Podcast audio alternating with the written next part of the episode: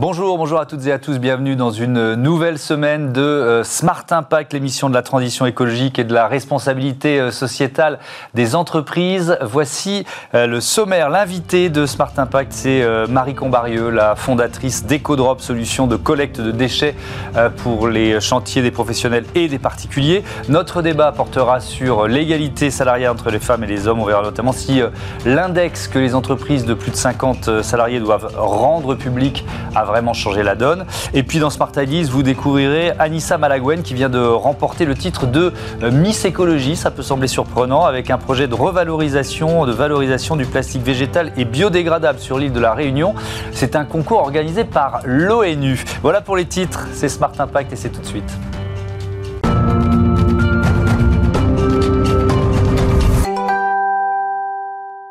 Bonjour Marie Combarieux, bienvenue. Vous êtes donc la fondatrice d'EcoDrop. Votre métier, c'est la collecte, la valorisation des déchets?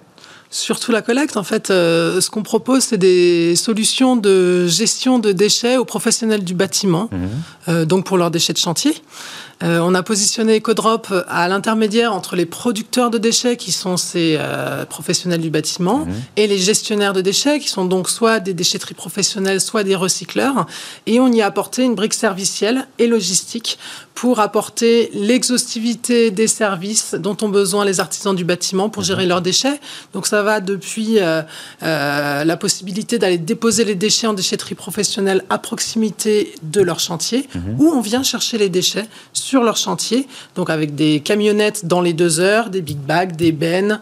Euh, on peut aller chercher de la terre, petit, gros volume, mhm. où on accompagne aussi les gros chantiers à trier leurs déchets sur chantier et orienter ces déchets directement vers les filières de recyclage. Donc il y a quand même cette orientation vers le, vers le recyclage. Euh, un, particulier peut faire appel à vous? Tout à fait. Oui sous, sous, quelle forme en fait? Il y a une plateforme, il y a une... Euh, Alors on a euh, une web application qui est accessible sur ecodrop.net. Mhm.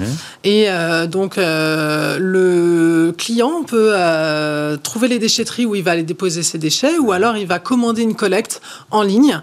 on lui présente un devis immédiatement. On a un algorithme qui calcule exactement euh, la bonne réponse aux besoins euh, avec un prix. Il confirme euh, sa commande et on vient chercher les déchets. Alors, les particuliers ne peuvent pas avoir accès, eux, aux déchetteries professionnelles, mais ils peuvent avoir accès à la collecte. Ce qui est assez étonnant dans notre milieu, c'est que, en fait, l'accès aux services par les clients se fait soit par le net, mais aussi beaucoup en offline. On est encore dans un milieu traditionnel, mhm. donc on répond aussi au téléphone.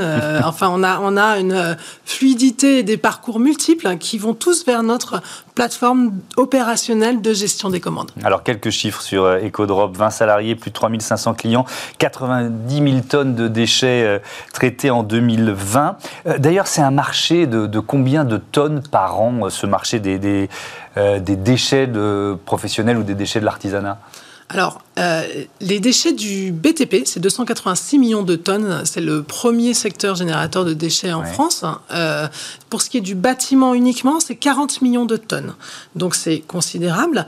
Et ce qui nous intéresse particulièrement, c'est les 10 millions de tonnes qui sont des déchets euh, qui s'appellent non dangereux, non inertes, mmh. qui sont des, des, des déchets tout à fait recyclables et qui sont générés par 500 000 artisans, donc euh, c'est des cibles très diffuses qui génèrent individuellement peu de déchets, mais quand on les met ensemble, ça fait beaucoup. Et c'est pour ça que le digital euh, rentre euh, dans, une, euh, dans un intérêt important pour aller chercher ces cibles diffuses et les orienter vers les, les, bonnes filières. Donc c'est un sacré marché potentiel de, croissance pour, euh, pour EcoDrop. Quand, sur un gros chantier, vous commencez par quoi? Par faire le tri? Il y a vraiment une logique de tri?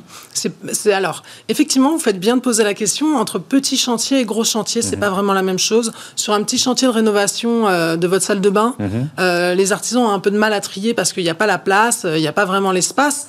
On y viendra parce qu'il y aura des incitations financières importantes. Euh, la réglementation est en train de changer. Mhm. Sur les gros chantiers, les choses sont en train de s'organiser. Nous, on ne fait pas le tri, mais on accompagne euh, les maîtres d'œuvre pour qu'ils fassent le tri. C'est assez simple. Hein. On explique que le plâtre doit aller là, mhm. euh, la ferraille doit aller là, l'emballage. Le, voilà, c'est des bacs qui doivent être organisés de telle manière surtout, ce qui est intéressant, c'est organiser les flux et ce qu'on fait pour aller dans la bonne filière. Alors, soit le recycleur est suffisamment proche et on va amener les déchets directement chez le recycleur, soit il est trop loin et on va passer par des étapes de massification vers ces, par ces déchetteries professionnelles dont on parlait. Est-ce qu'il y a certaines filières pour certains matériaux, filières de valorisation, là je, parle, qui ont encore besoin de se structurer, qui sont un peu au, au balbutiement, ou alors vous, vous dites, vous trouvez toujours un destinataire, quels que soient les matériaux? Déchets inertes, globalement, euh, la terre, le béton, etc., extrêmement bien valorisés. Mmh. Euh, la, filière est en marche, ça s'organise très bien, ça devient la sous-couche routière, ça redevient du béton, mmh. ça se passe très bien. Le gros enjeu, il est sur tout ce qui est non dangereux, non inerte, euh, le plâtre, le plastique, le bois, tous ces matériaux-là qui sont énormément utilisés dans les métiers du second œuvre, mmh. qui sont tous 100% recyclables, et malheureusement, qui ne le sont que à hauteur de 40%, on pense, alors qu'il faudrait qu'ils soient au moins à 70%, voire plus. Mhm. Et ça, c'est un enjeu de filière. C'est-à-dire que c'est un enjeu de les emmener au bon endroit et les unités de recyclage ne sont pas euh, très bien réparties sur le territoire, donc il faut organiser ces flux en fait. Donc elles sont, euh, ce que je disais, elles, sont en cours de structuration, certaines de ces filières, Exactement. Si je comprends bien. Euh, votre action, elle permet aussi de lutter contre les, les décharges sauvages. Alors, par définition, une décharge sauvage, c'est peut-être difficile à comptabiliser, mais est-ce qu'on est qu'on a une notion de ce que ça représente Est-ce qu'il en certains, existe beaucoup en France euh, Certains professionnels du secteur euh, estiment qu'il y a 50 millions de tonnes de décharges sauvages euh, qui sont en gisement sur le territoire, donc mmh. dans nos forêts, autour de, près de nos routes. Oui, au bord d'une route un peu isolée, etc. Alors c'est un coût pour la collectivité, bien sûr, mmh. hein, parce qu'après il va falloir aller quand même nettoyer. c'est une pollution des sols, c'est une pollution visuelle et c'est autant d'occasions de recyclage qui ne sont pas euh, mises en œuvre. Et donc, c'est pour ça qu'en pro. Et alors, les artisans, souvent, euh, se retrouvent dans cette situation à, mettre leurs déchets en décharge sauvage sans forcément le savoir, parce qu'ils mhm. passent par des acteurs qui sont peu scrupuleux et en fait qui vont, dans qui vont les mettre dans la nature. En proposant des solutions, EcoDrop euh, ben, les éloigne de cette tentation du dépôt sauvage en proposant des solutions qui sont tracées, qui vont dans les bonnes filières. Euh, donc c'est un enjeu. Oui, c'est-à-dire qu'il y, y, a à la fois, bon, euh, on peut imaginer un artisan ou un particulier qui jette ses déchets au bord du, honteusement au, au bord d'une route, sans forcément être informé et savoir que ça, peut potentiellement lui rapporter même de l'argent. Ça a de la valeur. Ben, Est-ce qu'on en est là? On en est, on est loin d'en être là. tout ce qui est valorisable en termes financiers, c'est-à-dire ce sont les métaux. C'est-à-dire que si on va les mettre au bon endroit, on est payé pour les déposer. Mhm. Le reste des matériaux, on doit payer pour s'en défaire. Aujourd'hui, c'est à peu près les mêmes prix qu'on amène euh, sur un site du plâtre trié ou des déchets mélangés, et c'est ce qui va changer. Il y a une nouvelle loi qui est sortie euh, le 10 février 2020 qui s'appelle la loi AGEC, anti-gaspillage pour une économie circulaire, mmh. et euh, qui va transformer un petit peu le marché. Et certains déchets triés vont devoir être acceptés gratuitement en déchetterie, justement pour faire une vraie différence et inciter les artisans à trier leurs déchets pour euh, bah, ne pas avoir à dépenser d'argent pour les poser. Donc c'est plus l'inverse en fait, c'est que traditionnellement si on emmène des déchets mélangés, on va payer beaucoup, peut-être un peu moins si c'est trié. L'objectif c'est que ce soit à zéro pour pouvoir compenser l'effort euh, du tri sur chantier, euh, du transport sélectif, etc. Alors il y a une autre dimension, c'est la dimension sociale. Le recyclage et votre action, ça, alors je parle du secteur, ça crée de l'emploi. Oui, bien sûr. Euh, on dit que sur 10 000 tonnes de déchets mis euh, en décharge, c'est un emploi, alors que quand c'est recyclé, c'est 30 euh, emplois. Donc c'est extrêmement important. et puis c'est des emplois qui peuvent être des emplois de réinsertion, etc. Nous, on travaille notamment avec l'entreprise Ares, mhm. qui est une entreprise de réinsertion, et, c'est extrêmement intéressant du point de vue de l'emploi. Donc c'est pour ça aussi, et pour des enjeux écologiques et pour des enjeux sociaux, que le gouvernement devient beaucoup plus incitatif Mmh. Vous avez été primé par l'ADEME, l'Agence de l'environnement et de la mmh. maîtrise de l'énergie. Euh, pourquoi À quel titre? Le, le, projet dont je vous parle ici, c'est le projet de ce premier projet de répondre à l'enjeu des décharges sauvages, mmh. parce que avant qu'on arrive euh, avec ces solutions-là, il y a peu, voire pas trop de solutions qui étaient adaptées à cette cible. Euh, des 500 000 artisans, puisqu'il n'y avait pas de flux diffus qui était mmh. organisé. Donc déjà, on a apporté cette solution-là. Ils nous ont euh, suivis dès euh, le lancement de l'activité, tout début des fin 2016, pardon. Mmh. et puis la deuxième, la, deuxième fois, ça a été un projet technologique dont je ne peux pas trop parler aujourd'hui, mais bah, qui va permettre d'accompagner justement les artisans à mieux trier sur chantier pour emmener dans les filières de recyclage gratuitement. Et donc on prépare la nouvelle loi. Euh, qui, euh, voilà. La bienvenue pour parler de, de, ce procédé. Merci beaucoup, merci Marie Combarieux. Bon vent à Ecodrop. Tout de suite, on débat dans Smart Impact autour de l'égalité salariale entre les femmes et les hommes.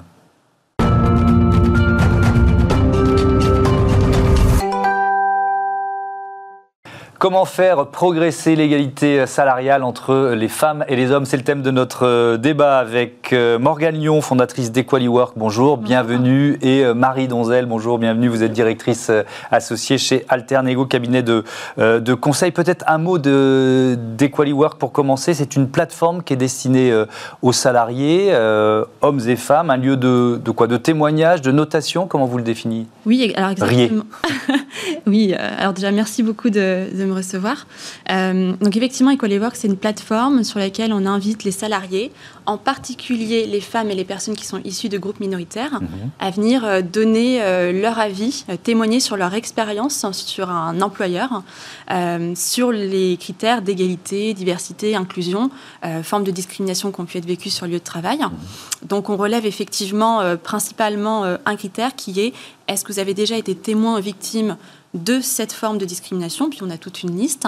Euh, et la particularité, c'est qu'ensuite, on va croiser ces informations-là avec les profils sociologiques des répondants, euh, c'est-à-dire leur âge, donc bien sûr leur genre, mais leur âge, est-ce mhm. que euh, les personnes ont une forme de handicap, quelle est leur ethnie perçue, etc. Ce qui va permettre de pouvoir tirer des enseignements, des statistiques qui non seulement concernent les femmes et les minorités, mais qui en plus de ça vont pouvoir être croisées et donc donner ce qu'on appelle des statistiques intersectionnelles. Et vous en faites quoi après? Dans, la relation avec les entreprises, c'est ça qui m'intéresse aussi.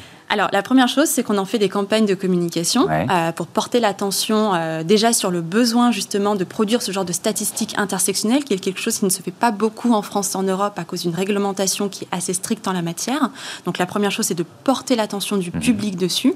Et effectivement, ensuite, c'est de pouvoir tirer des enseignements par secteur, euh, par région, par entreprise, pour pouvoir alerter sur des signaux faibles qui n'auraient peut-être pas été entendus par les DRH ou les responsables diversité. Alors, il y a des outils pour faire progresser euh, euh, l'égalité salariale entre les femmes euh, et les hommes, notamment cet index de l'égalité professionnelle qui, a été mis en place depuis 2018.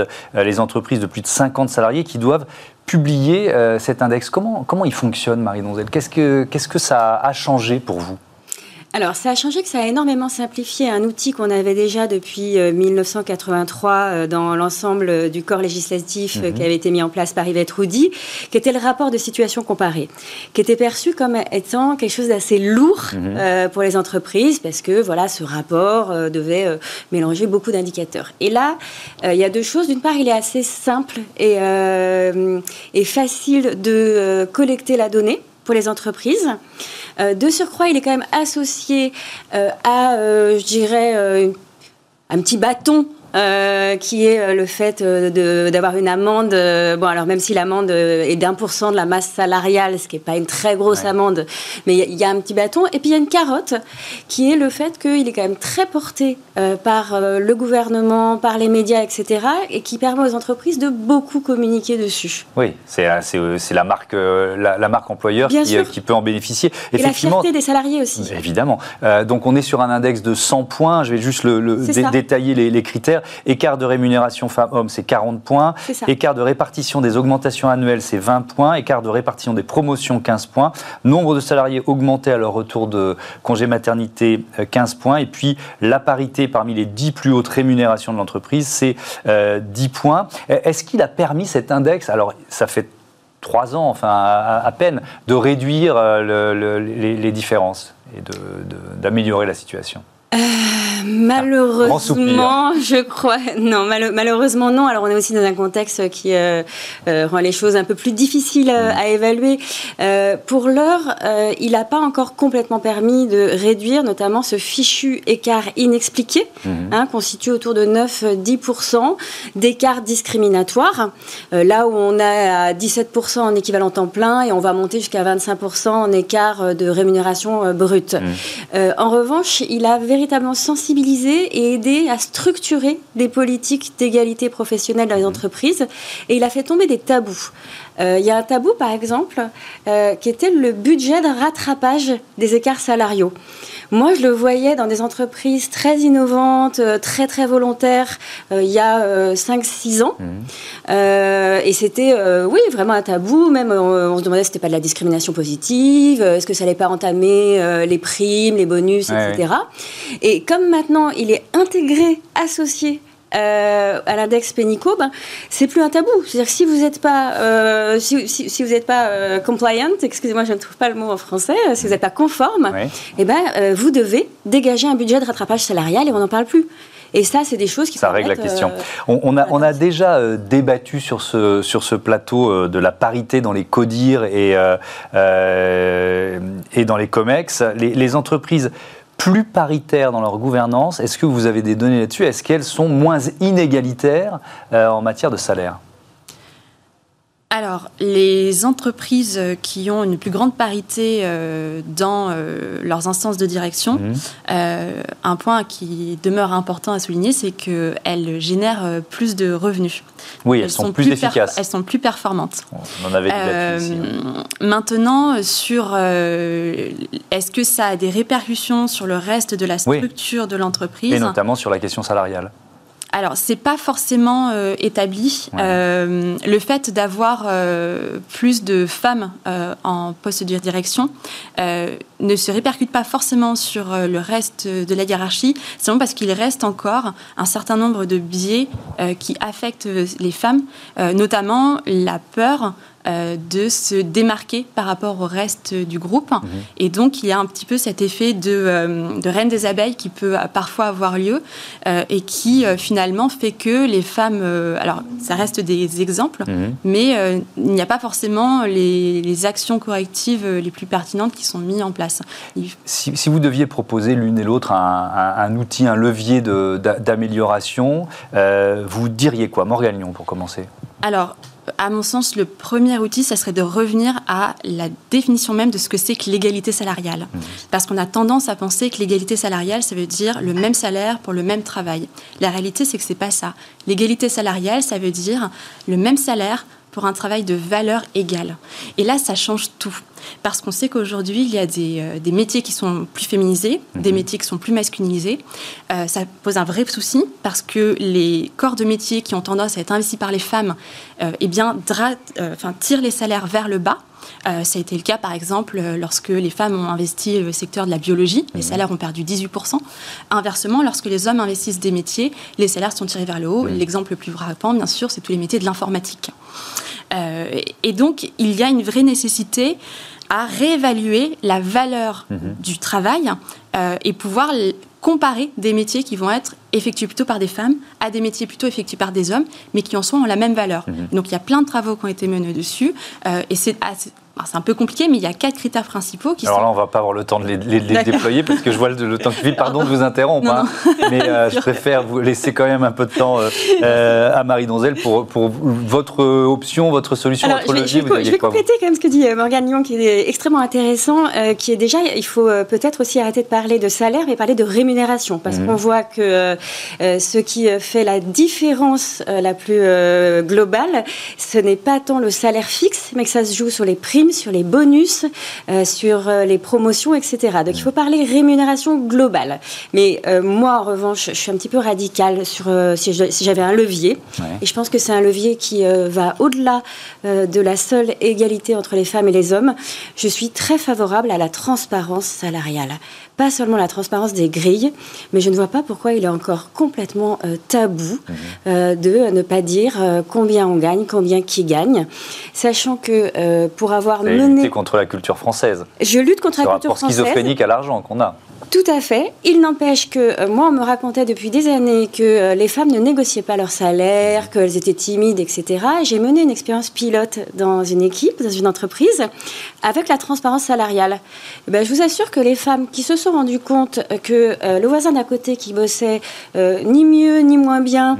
euh, gagnait 10, 15, 20% et qu'il se positionnait mieux sur les primes, elles n'ont pas été timides pour aller voir le DRH. J'espère bien, elles sont allées négocier. Donc je crois beaucoup à la transparence salariale. Bon, Je vais terminer avec quand même une nouvelle un peu optimiste, c'est ce baromètre de l'égalité hommes-femmes, ça va au-delà des rémunérations hein, dans les plus grandes entreprises qui est publié par le cabinet spécialisé Equilip. alors ils ont été sondés, testés 3700 entreprises avec une capitalisation boursière de plus de 2 milliards de dollars. Figurez-vous que la France arrive en tête des, ça donne 27 pays concernés pour les 3700 entreprises. La France arrive en tête des 27 pays concernés.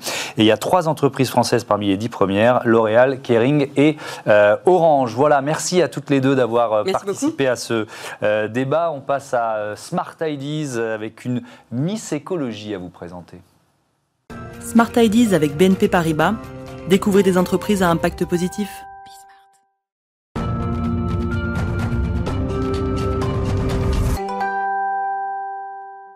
Une Miss Écologie, le concept peut sembler surprenant. Il a été initié par l'ONU. La grande finale internationale aura lieu euh, fin mars en Égypte. Une Française euh, y participera, c'est Anissa Malaguen avec nous euh, en visioconférence. Bonjour, vous avez remporté le concours organisé sur l'île de la Réunion.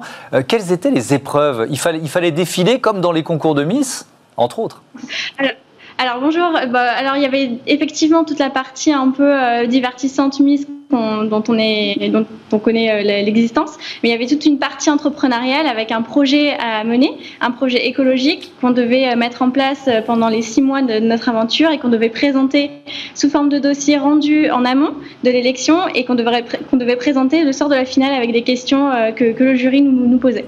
Donc il y avait cette dimension euh, écologique. C'était quoi votre euh, projet qui finalement vous a permis de l'emporter? Exactement. Alors mon projet, c'est euh, donc l'implantation du bioplastique, bioplastique parce que issu de ressources renouvelables, euh, notamment ici de la bagasse. Donc euh, voilà un petit échantillon, ma gourde en, bagasse. Et l'intérêt en fait de ce, projet, à mon sens, c'était que ce, bioplastique est biodégradable et compostable. Donc ça, ça répond vraiment à un besoin qui est convergent avec la plupart des territoires de nos jours. Mmh. Euh, le fait que le recyclage n'est pas efficient et que euh, nos, nos, centres d'enfouissement arrivent à saturation. Donc euh, pour le cas de la Réunion, c'était vraiment un très très beau projet et qui a été possible grâce à mon, à mon parrain, donc la société qui, qui effectue ce, bioplastique, c'est Packaging. Et euh, c'est grâce à eux que j'ai pu mettre en place ce projet à la Réunion et j'espère qu'il se développera euh, amplement. Alors justement, on va, on va parler du développement. D'un mot, vous me direz en, début de, réponse ce qu'est la bagasse, parce que j'imagine que c'est une plante locale, j'avoue, je la, je la connais pas. Qu'est-ce que ça va changer d'être lauréate justement pour ce projet? Est-ce que vous savez déjà comment il va se développer à l'avenir? Alors, euh, dans un premier temps, la bagasse, donc c'est le résidu fibreux de la canne à sucre. Euh, et nous, à la Réunion, on est forcément terre de canne à sucre. Donc, l'idée, ce serait qu'à terme, euh, on puisse instaurer la matière première ici et surtout créer une unité de production pour éviter bah, les, les, importations de matières premières de la métropole. Et dans un deuxième temps, d'être lauréate, je pense que ça a plusieurs vocations. Déjà, dans un premier temps, c'est toute la, la, la force euh, de la femme que, que, je peux représenter par, euh, par ce titre. Euh, c'est-à-dire que peu importe son âge, on peut porter un projet. On est certes jeune, mais toutes les candidates, au même titre que moi, avons porté un projet et on continuera à le porter. C'est pas que moi qui, qui a cette opportunité-là, c'est toutes les, les 11 autres candidates. Et c'est aussi avoir une voix, euh, prouver qu'on euh, on est la génération future et on, est responsable, on en a conscience. Et, euh, j'espère vraiment sensibiliser la, la, population réunionnaise au mieux et, leur donner envie de, passer à l'action également, comme on a pu le faire durant cette aventure. Mmh. Alors il y, a plusieurs associations féministes qui sont un peu vent debout là, depuis des, semaines contre les concours de Miss. On, peut, ça peut sembler particulier de devoir faire défiler des jeunes femmes. Euh, en maillot de bain pour pouvoir promouvoir l'écologie. Qu'est-ce que vous en pensez? Alors, je pense que de toute façon, la femme, le, féminisme, c'est euh, la liberté de la femme, c'est son émancipation euh, sous toutes les formes qu'elle souhaite. Et, et c'est ça, c'est ça qui est beau dans le féminisme. Donc, c'est pas instaurer une image à respecter absolument à 100%. C'est juste faire ce qu'on veut, de façon libre. Et c'est exactement ce qu'on a fait. Alors, certes, il y a effectivement cette dimension où on doit défiler, mais c'est justement pour attirer le l'intérêt euh, de tous, puisque souvent on entend dire que l'écologie c'est quelque chose qui n'est pas accessible, qui n'est pas compréhensible de tous. Alors ici, avec une élection qui donc a une portée euh, divertissante et un peu ludique, on arrive à faire passer des messages plus facilement, euh, et c'est ça que je trouve beau en fait dans, dans l'idée. Je trouve ça même très intéressant et très original d'avoir mis la beauté au service de l'écologie. D'un mot, alors il, nous faudrait trois émissions ou cinq pour en parler, mais la Réunion, c'est un écosystème qui est rare, qui est magnifique. Est-ce qu'il est menacé par la pollution? Absolument. Bah, comme je vous disais au début de, mon intervention, euh, nos centres d'enfouissement arrivent à, saturation. On, a donc euh, ce problème de, diffusion de, toxicité dans les sols euh, qui, nous touche qui nous touche directement et qui impacte notre faune et notre flore qui est si unique. On a tellement d'espèces endémiques, pardon, euh, et, c'était pour moi une façon vraiment de, protéger mon île qui me tient tant à cœur. Et, euh, vraiment, on est un exemple de diversité euh, écologique, de diversité culturelle, de diversité en termes de biodiversité. donc, vraiment, plus on fera d'action, plus on passera à l'action et, mieux ce sera. Et, c'est vraiment ça que je voulais prôner par, le biais de cette, de cette élection et de mon projet. Merci beaucoup. Bravo, Anissa Malaguen. On vous dit. Euh, M, hein, le mot de Cambronne, pour le concours euh, international à la fin de ce mois euh, en Égypte. Voilà, c'est la fin de cette émission. je vous dis rendez-vous demain, 9h midi, 20h30 sur Bismart, la chaîne des audacieuses et des audacieux.